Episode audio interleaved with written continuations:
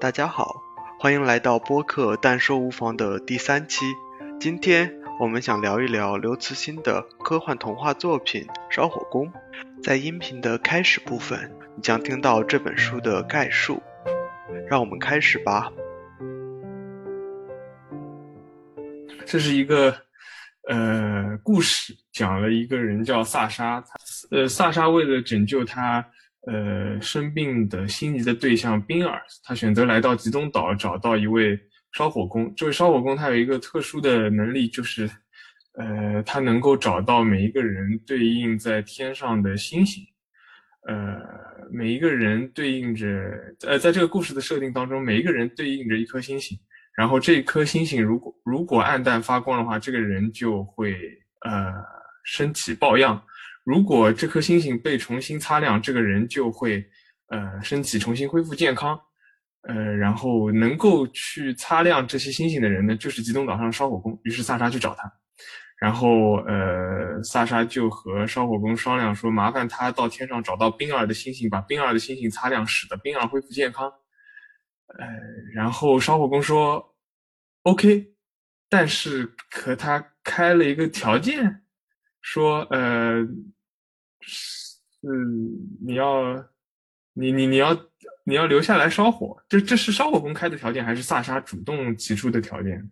烧火工吧，我记得。烧火工提烧火工的条件，对，烧火工条件 OK。然后萨沙答应了这个条件，于是烧火工就答应萨沙去擦亮婴儿的星星，然后他们两个就开始准备呃登天来来擦来擦亮星星，然后就有一系列准备呃登天的操作，比如说准备。呃，登天的火箭的材料是鲸鱼的骨头，呃，这个火箭里面的燃料是鲸鱼的油，然后他们有还有一个呃各种各样的设备，比如说锚啊，比如说绳子啊，呃，然后这样之后，呃，经过了一系列复杂的操作，他们在两次失败之后，第三次成功登月，然后这次呃这个火箭的特殊之处在于，它不是普通的化学燃料火箭，而是。就是就是就是，其其实不是火箭的问题，是月亮的问题，是这个是这个是这个故事设定当中的天体的问题。在这个天体不是我们日常理解的月亮是一个巨大的寒冷的石块，然后星星是极极度遥远的，呃，灼热的呃核反应核核聚变反应堆，呃，在在在这个故事里，月亮是一个你可以通过这种非常原始的鲸鱼骨、鲸鱼油火箭可以勾住的一个。东西，它它它并不是很巨大，并不是很很很枯燥、很没有生命的一块一个一块遥远的地方。呃，然后这个火箭就呃顺利的勾到了月亮，然后这个地上的毛顺利的把这个月亮给拉扯住，然后两个人就登上了呃借借助月亮登上了太空。在太空当中呢，他们呃滑动小船，滑动小船找到了冰儿的星星，然后把冰儿的星星擦亮了。好，这样之后，他们，呃，这个故事的第一个主要任务完成了，就是说，呃，擦亮冰儿的星星，登月并擦亮冰儿的星星，然后他们就回到了地上，呃，一切都非常顺利。呃，这个时候，呃，烧火工就和萨沙说：“啊，知道你的这个情况，肯定是要回去找冰儿的，对吧？就是冰儿都身体健康了，你之前那个那个叫什么契契约，也就是说说的。”萨沙说不，我答应答应你的事情就就就一定会完成。然后萨沙就决定继续跟着烧火工从事烧火的事业。烧火工且惊且喜，决定带萨沙去，呃，体验一下，不是体验一下，是教，是应该相当于教他吧，教他那个点亮点亮太阳的这个事情。然后烧火工就和萨沙一起出发去点亮了太阳。呃，这个太阳的设定呢，也也有点类似于月亮，它不是我们理解的离人类极度遥远的，呃，一个呃核核反应核反应堆，而是一个一个一个球，这个球它就藏在海面底下，需要人在上面泼呃需要人在上面泼油，需要人去每天早上准时的根据一张时间表去点燃，呃，通过这样的一个操作，太阳才会准时升起，然后呃，在烧火工和萨沙第一次。呃，成功的把太阳点燃，太阳顺利的升起之后，呃，故事结束。我先抛砖引玉一下两个想法，呃，一个是其实你看烧火工他干的两件事情，呃，为什么这两件事情是同一个人管？我我觉得他的设定还蛮有意思的，因为一个其实是一个很很很苦很累的差事，你每天都要。呃，出海那么远，然后费那么大劲，还要捕鲸啊等等，最后把太阳点亮，而这个工作职责还非常还非常重。然后第二个事情呢，就是又有一种，嗯，你你很有主宰，你很有你很有能力的一件事情，就是你可以登天，然后把大家的命运给改写，把死的人快要死的人给救活，但是你又不能超过一定限度，比如说，其实他应该不能控制。一个人的死亡，或者说他不能，就是他可以改变一个人的命运，但是他必须得付出这么大的努力，他才才能做到。所以我感觉有时候觉得这个烧火工他到底是一个什么样的角色的存在？有一点觉得他有点像这个人世间的一种上帝的感觉，因为他的两件工作都是很很有，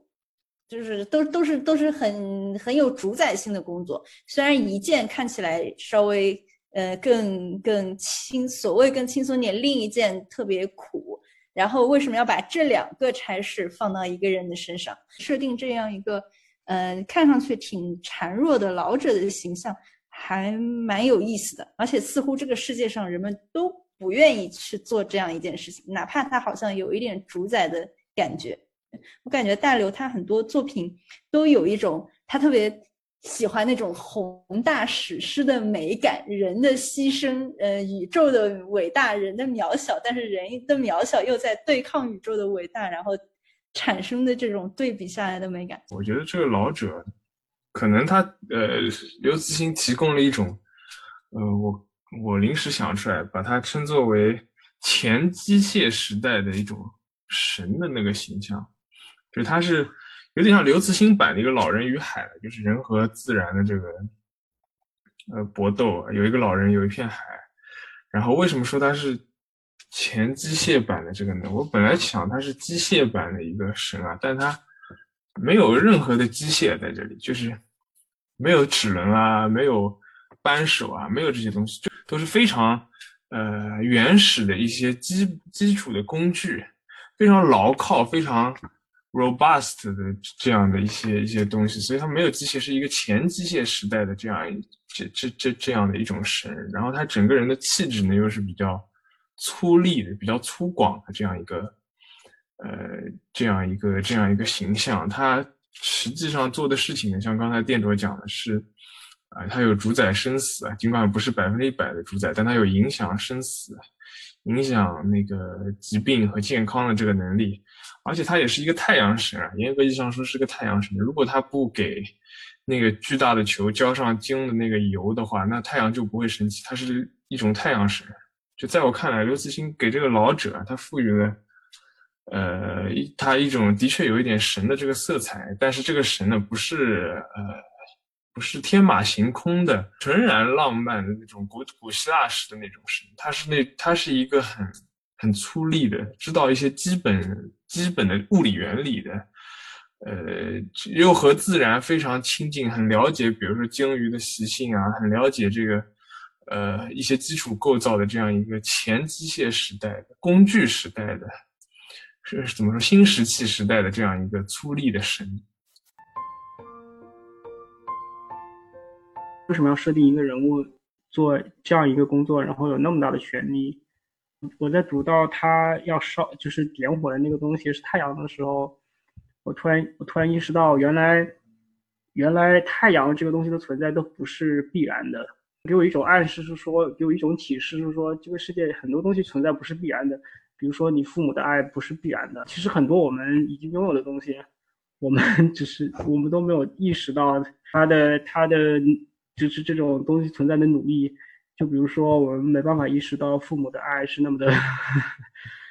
我们其实很多时候都忘掉了这这样一种爱是是很珍贵的，以以及需要需要去感谢的。就是比如说，太阳也不是每天都要要正常升起的。对，然后我想到就是爱因斯坦好像有一个回忆录，还是有篇文章，性质他就是说。呃，他觉得自己很幸运，他但是他同时感激就是身边的人。他说，如果没有比如说什么环卫工人或者运输工人或者做各行各业的人来支撑的话，他不可能来做这样的一个思考，他不可能来做他科学上的一个研究。可能和这里的可能说的这个意思有点相似，就是慧慧在聊天框里说，他说有点像那句话，有人在为你负重前行。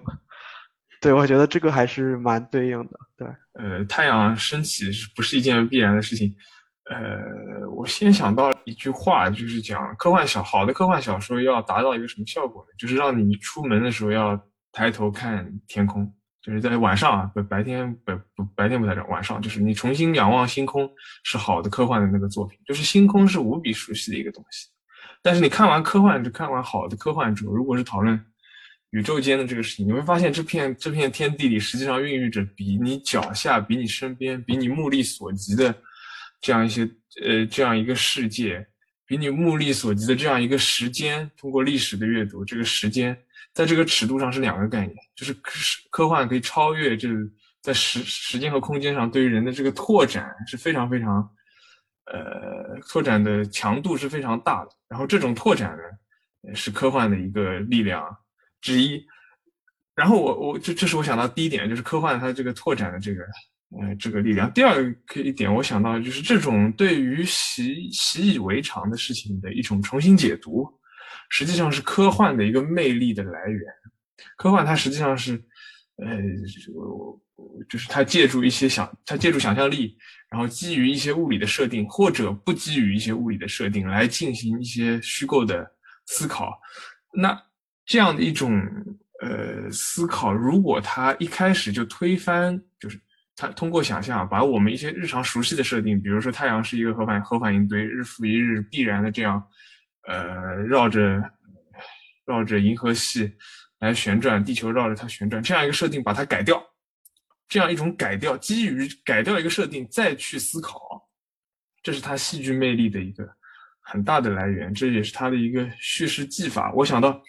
我想到另外一部作品是，好像是阿西莫夫的一部作品叫。似乎是叫我我我待会查一下，叫《永恒的长夜》还是什么？就是讲，他就他就假设人类之前全部都是白天，从来没有黑夜。然后那你就想象人类第一次看到黑夜的时候，那那首先是恐恐，首先那种恐惧，然后是对于星空的那种无限的崇敬，就是他基于一种恐惧和崇敬的那样，就是星空的。如果你想象一下，一个人第一次看见星空，然后想象全人类第一次看见星空。那那是极昼，那不单纯是极昼，极昼它会变成极夜，对不对？你想，就比如说挪威的人，夏天过着极昼，冬天呢，他人家就过极夜，它不是极，是一个超级极昼。就你想象，全人类不不再绕着太阳运转，或者说他们是永远永远就是一个白天，然后他们第一次看见夜晚，那是一种什么样的什么样的感觉？那这个就很有很有戏剧魅力，就有一些我们以为。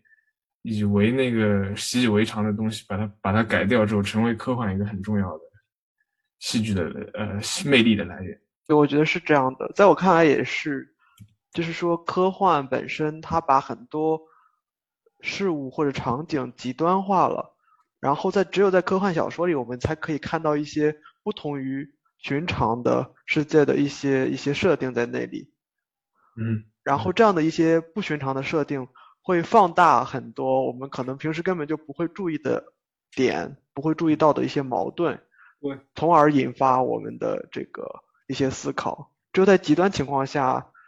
的一些对比、一些强烈的冲击，才会让我们就是想得更深更远。然后我我又在想，是不是有可能从另外一个角度看它？呃，因为这个。烧火工它本身也可能会有寿寿命的这种局限，那从这个角度上，它不算是全知全能的神，但是有没有可能说它算是一种先知的这种角色？就所谓先知，可能他会有，嗯，他他能够带带领一些普通人，他能够传道授业，他知道一些普通人不知道的东西。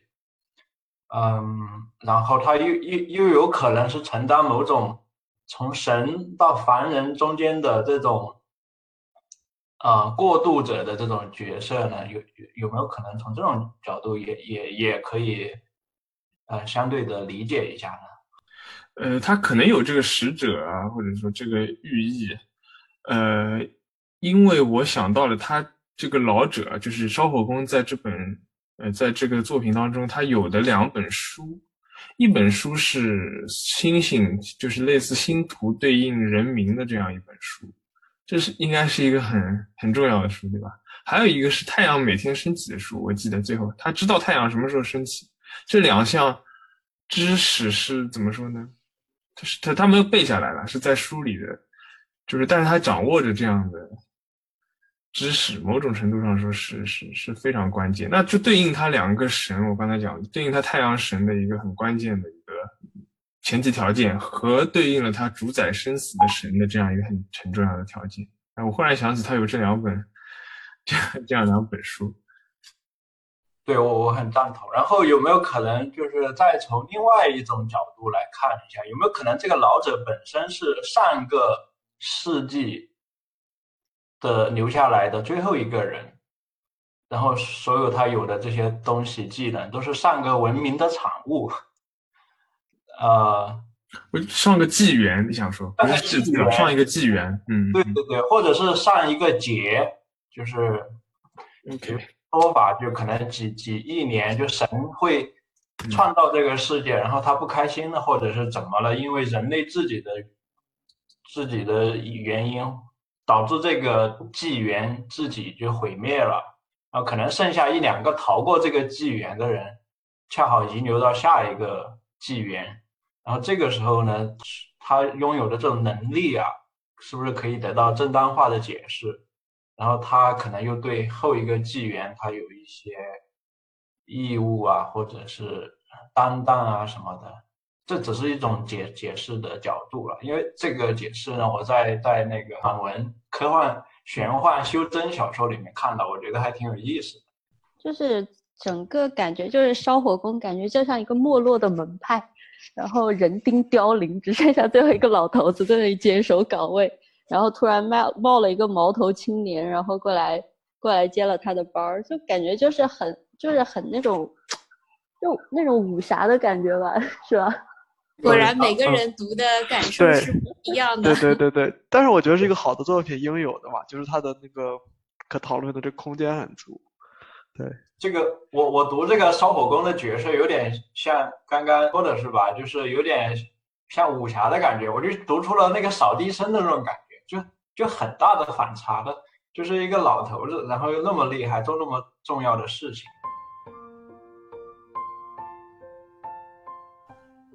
我我觉得挺有意思的地方是，对少火工的解读有两种形象是重叠了，一种形象认为他是神，一种形象认为他是普普通通的劳动者。我确实在其他语境下从来没有想过这两者可以合在一个人物身上。我不太同意他是神，而神不只是有超能力，他还有，他还有精精神层面的那个能力。他不只是他不耶稣，就是耶稣存在，不只是说他可以医病救人，可以拯救苦难，但是他更重要的意义就是在于你的精神层面的那个那个引导，就是所谓的能把你带到大爱的那个境界。所以我觉得，如果他仅仅仅仅有。有有超能力就说他是神，这个我是我是不太同意的，所以我不太认为他是神。我可能更觉得他像是一个医生的职责，就是医生能救他会尽量救，但是他救不了的那也救不了，他没有办法说起死回生的。就是。但你要想，他和医生的区别在什么？他是一种特殊的医生。你说医生如果告诉你说，像那个像那个叫什么诸葛亮和和谁啊？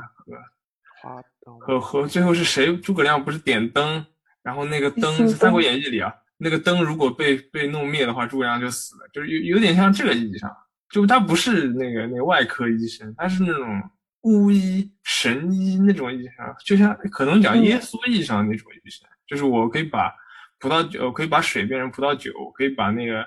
我可以把那个摸一摸人的头，人的那个麻风病就好了，那那那那是这个意义上，那这个你可以说他毫无神神性，但是。在日常语境，擦擦擦擦一个心形，就人就病好了，这还是一件神奇的事情。记者问他，嗯，他说：“你是一个绝对的唯物主义者吗？”刘慈欣说：“我是绝对的唯物主义者，无神论者。整个宇宙不是以人的意志为转移的客观存在。宇宙有最好的宇宙，生命得到尊重，不同的文明融为一体，相互尊重。也有不好不坏的宇宙，像我们现在这个世界有邪恶战争，也有人性的温暖仁爱，也可能有最糟的宇宙。”《三体》中表现的就是这种最糟糕的宇宙，所以我觉我我觉得它是一个大爱的存在，就是一种有点像无国界医生那样的存在吧。我觉得他可能这个人，我不知道他这个人本身是一种怎么样的信仰，但是我觉得他有点像，就是承认承认邪恶的存在，但是要要向往人心的人性的温暖和仁爱，尊重生命，嗯。嗯，我很喜欢他《三体》里说的，就是给岁月以文明。岁月以文明，而不是给文明以岁月。对我还挺同意之前电卓的解读，就是他，嗯，最后就说到那个爱嘛，嗯，就说老人说莎莎是真正懂爱的人，那就是可能放弃了 说个人的小爱。而去为全人类就是继承这样一个大爱。会有一段话就是说，呃，就是一开始萨莎就发誓说他不会走，然后烧火工说那就试试吧，我只能每次都试试，我还能有什么别的选择？感觉就像是人类社会当中，比如说会有欺骗、不守信，但是我们每次还是就会选择相信，就是或者就是说相选择试试相信别人或者。就我觉得有这种感觉，或者选择事实相信人性的人性中有大爱，呃，有闪光点，就是这种感觉。感觉那个烧火工真的是一个特别温柔的人，因为他哪怕被先前很多人拒绝过他，但他依旧对每一个来求助他的人都怀有希望，没有说假定就直接假定这个人是。他肯定不会留下，他一定是骗我的。他还说报，因为最后当萨莎留下来的时候，他就有一句话，就是表示他，他说我就知道你会留下来，就其实还是有一些期待的。就是哪怕他非常，他被拒绝过很多次，他依旧保持着这样的一个希望来接待每一个来向他寻求帮助的人。所以我觉得他是一个非常非常温柔的人，也是也可能是因为他有这样的一个大爱，所以。他在这方面的表现是这样子的，嗯，对，我觉得他应该之前也没有拒绝过之前来求他帮助的人，呃，他们他可能只是每次都跟人家提说你要不要留下来，但是实际上人家就算不留，他最后也帮了，嗯，或者说他被被人骗了之后，还是该帮的还是去帮，就是觉得他确实内心还是一个挺暖的人。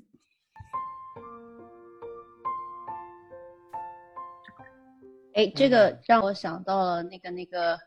一九八二年的那个《银翼杀手》，就是它整个故事的构架其实很赛博朋克，就是在一个很低端或者是一个叫做就是赛博朋朋克又叫控制论朋克嘛，就是说它在一个就是所有东西都在被掌控的一个状态里面，就比如说星星以及人的命运其实是在一个被掌控是有解救的一个可能性里面，但是所有的。所有的生产力都是极为低下的。我觉得这种赛博朋克这种这种状态，就是你刚刚那番话让我想到了这个。插句题外话，赛博朋克人家给他一个定义叫高科技低生活，就是科技水平很高，但是人人活的就是很很局促，很很潮湿。对对。我想插一句的就是，那难道这里是反过来的吗？这里是低科技高生活？不是？有没有高生活啊？有没有啊？也也活得有点枯燥，就 是它其实最重要的并不是科技和生活的关系，它更多的是一种控制与被控制的关系。就是说，就是人在在赛博朋克那种世界观里面，人类是分成了两个等级的，一个是高等级，一个是低等级。低等级的人为高等级的工作，然后低等级的人。也也存在有很控有拥有控制力的能力，就是整个故事就是刚刚说的那一番话，就让我想到这么一个点，就是说，嗯，其实就比如说烧火工里面也是，烧火工他其实是控制很多人的生死，呃，或者是生病的一个人，然后然后反过来，其实他是被控制生病的这件事情给控制住。呃，有意思。我我我我觉得你讲了很很很很有意思的点，但呃，但是和这个童话之间有个错位，我我我来解释一下我这两句话的意思啊。第一第一个意思是说，你讲了个很有意思的就是，呃，现代生活一个处境，马克思主义哲学给他一个给他一个名字，呃，把它概念化叫异化。什么叫异化？叫 alienation，就是你自己产出了一个东西，你比如说我。我产出了一个东西，然后被他控制，就是他对我而言是外在的，是 alien，然后他反过来来控制我，这是一个异化的过程。然后呃，在在在这个在在在这个叫呃，我我我觉得从这意义上说，你就讲的很有意思，就是揭这某种程度上说，为这也揭示为什么赛博朋克在现代社会能够引起一些共鸣的这个原因，因为这个异化的这个。呃，这个处境，它是，它是，它是赛博朋克讲了，就像你说的，我创造我我编编制的人脸识别的技术，然后反过来被这个我生产出来的东西反过来控制。这个从弗兰肯斯坦那个叫什么来着？机械怪人是吗？弗兰弗兰肯。科学怪人。科学怪人就是我产生了这个东西，这个东西反过来来主宰我，这是现代的 modern condition 现代处境啊，就很有意思。然后在这个故事里面呢，我为什么说有一个错位呢？比如说他那个。呃，擦星星这个劳动，你觉得它是一种异化异化劳动吗？这个工作是枯燥，但是它没有那种异化劳动那种系统性，那种那种那种那种对于人精神的那种怎么说呢？嗯，就是它不是它不是九九六了，就是就不不不不是这样一种工作了，就是擦擦擦，它有某种浪漫的这个色彩，只不过不合不合这个老头的胃口，不合烧火工的。胃口而已，它和这个异化劳动，就是现代的这个处境，还是还是有一定差距的。在我看来，这童话里描述的这个，呃，老者的老者的厌烦和拼多多员工的厌烦是两种厌烦。或者前两天非常火的那篇文章，什么困在系统里的卖卖骑手，那也是一种很典型的异化。对，的确完完全是，而且这个是更严重，他们对于这个系统没有任何的创造性，对，不是他们创造出来的，就是一个。就是一个系统加在他们身上，对，这是这是比比那个创造出来更更更更更可怕的一个处境，嗯，实实际上更多时候是处于外卖的这个状态，咱们更多时候处于外卖状态，不是我创造了 人脸识别，对吧？我就是被人脸识别 对对对，觉得可能更多的是把一些就是。传统意义上来讲，说太阳、月亮之类的，在传统就是我们目前就是我们现在生活的语境来说，它是一个超越了我们认知的一个存在。然后在小说里面，它其实更多的就像某一个地方，就比如说巴黎或者是波尔多这么一个地方，然后我需要去一个地方，可能我要需要搭火车，但是它需要搭个桥，就是一个，就是它是一个很普，就是等于说它已经把这些。这些呃超超出我们认知的东西摆在我们认知的范围之内，这么一个语境下面去去进行的一个活动，呃，我把它定义为活动是不是有点奇怪？就是他只是在做一件事情，那然后这件事情其实是一件很枯燥、很无聊的事情，而不是说是他真的是是很很厉害或者很优秀，大家会向往的一件事情。反反而是这件事情，他拥有的这些权利，可能在他的那个语境或者世界观里面是不存在，说是怎么说就不存在我们定义为的神力。我我也我是这么想的。然后至于说，我觉得之前说那个《三体》的那件事情，我觉得《三体》毕竟是个长篇小说嘛，它有这么长的篇幅去给你解释它的世界观，还有它的。宇宙观什么这这些之类的太太长了，也就就暂时不聊。我觉得这种短篇小说，它给的可能就是一个核心的一个一个 sujet 或者一个对，就是一个 sujet，然后之后就根据这个主题，他想到的一些故事，我觉得可能它只是在代指我们生活中的某一件事情，然后用一个玄幻或者是用一个童话类的一个。呃，科幻的角度去把我们生活中的某一件小事情去解读出来。我我我同意说，就是我们一定要接受这个科幻小说的设定，不然就没法读了。是吧？但是我又同时又觉得说，我们不能完全的去抛开这个现实中的一些体验，因为之所以科幻读起来吸引人，读起来那么的有意思，那么的美妙，正是因为和现实中有那么一些对比。因为现实中太阳不是烧火，然后它升起来；认为现实中月亮是不可以攀爬的，所以在小说中的这些设定让我们觉得有趣。哦，我我我非常呃赞同，但是我觉得这里可能需要区分两两种观点，呃两个问题，一个问题是对文本对故事本身的解读，另外一个问题是对故事的欣赏，呃这这是两个问题，就是欣赏欣赏的程度，你喜不喜欢是确实是可以结合自身的体验。真实的经验，但是呢，对这个故事本身的理解的话呢，这这确实当然有有有各种流派啊，就说要结合自己的亲身经历啊什么的。但是如果要真实的理解这个故事本身的话，我觉得得像故事里面的人一样来理解这个故事，就是呃，因为它故事的设定。确实是外化于我们的主观认知的，